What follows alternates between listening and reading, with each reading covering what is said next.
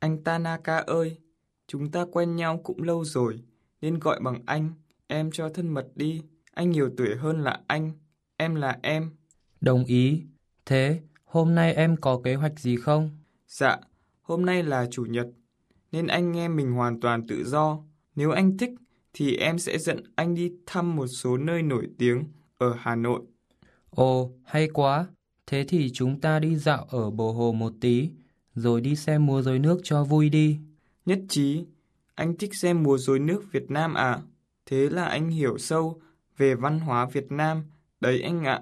Đâu, sách hướng dẫn du lịch nào cũng giới thiệu về múa rối nước Việt Nam mà. Anh cũng chỉ đọc từ chúng ra mà thôi. Đây này. À, thế ạ? À?